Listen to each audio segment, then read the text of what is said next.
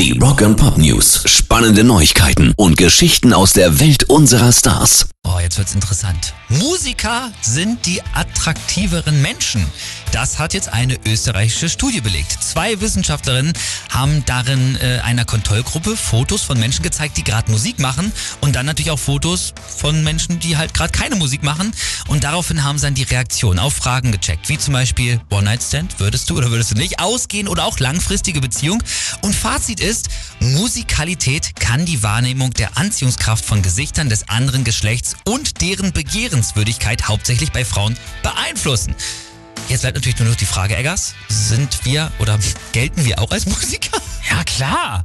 Wir legen Musik auf, also machen wir Musik und sind Yes. demzufolge natürlich wahnsinnig attraktiv. Wir kommen irgendwo rein und der Raum ist voller Sexappeal. Wir stehlen die Show, wir beide nebeneinander. Das ist der Knaller. Rock and Pop News. Ein Teil des Musikkatalogs von den Doors ist verkauft.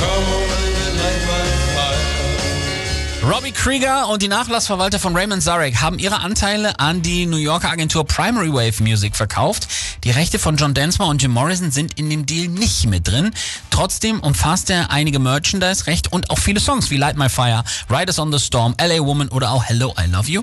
Und Robbie Krieger schreibt dazu, ich weiß, dass Primary Wave sich um Musik und Kunst kümmert und dass sie Vermächtnisse auf eine noch größere Ebene bringen wollen. Unser langjähriger Doors Manager Jeff Jampo wird unser Erbe in Zusammenarbeit mit Primary Wave weiterhin schützen, sodass ich mich mit der Zukunft der Doors wohlfühle und glücklich bin.